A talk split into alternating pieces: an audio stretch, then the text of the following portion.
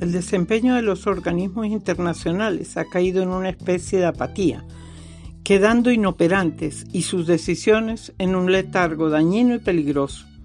Hola, soy Isabel. Dentro de mi preocupación por el mundo que hemos diseñado para ustedes están unas instituciones mundiales inútiles. Por ejemplo, hablemos hoy de la OEA la OEA es la Organización de Estados Americanos cuya carta entró en vigencia en diciembre de 1951.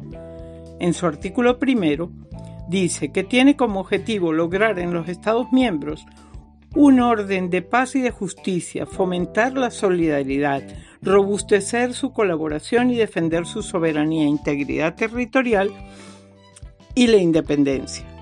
La OEA tiene 35 miembros que son estados independientes de las Américas, que generalmente solo obran en su beneficio. Bueno, no en su beneficio, en el beneficio de los gobernantes, y no en favor de los pueblos y la seguridad del hemisferio.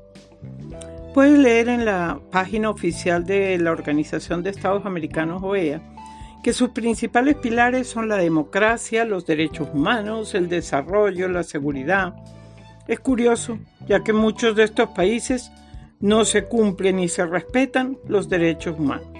Por otro lado, habla de democracia. No sé qué tipo de democracia piensan que son, porque hasta donde yo creo, la democracia es un sistema político, una forma de gobierno en, en, la cual la soberanía reside en el pueblo y éste elige a sus gobernantes para que lo representen.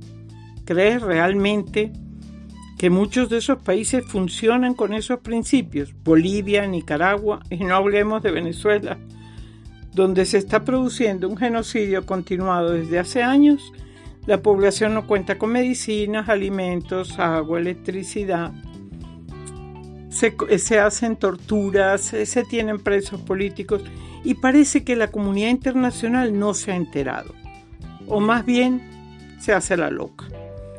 Y eso que actualmente la OEA cuenta con uno de los mejores secretarios generales que ha tenido, el señor Luis Almagro Lemes. Pero aunque este secretario sí se preocupa por exigir que se protejan los pueblos, los intereses políticos no le hacen caso. La cacareada seguridad de la OEA se le da a los gobernantes, genocidas o no, pero nunca a los pueblos. Entérate. En la carta de la OEA, léela bien, porque si no conoces tus derechos, no podrás reclamarlos nunca. Despierta, cumple con tus deberes cívicos y exige tus derechos. Forma una unión seria con jóvenes y cambien estas instituciones obsoletas e inútiles.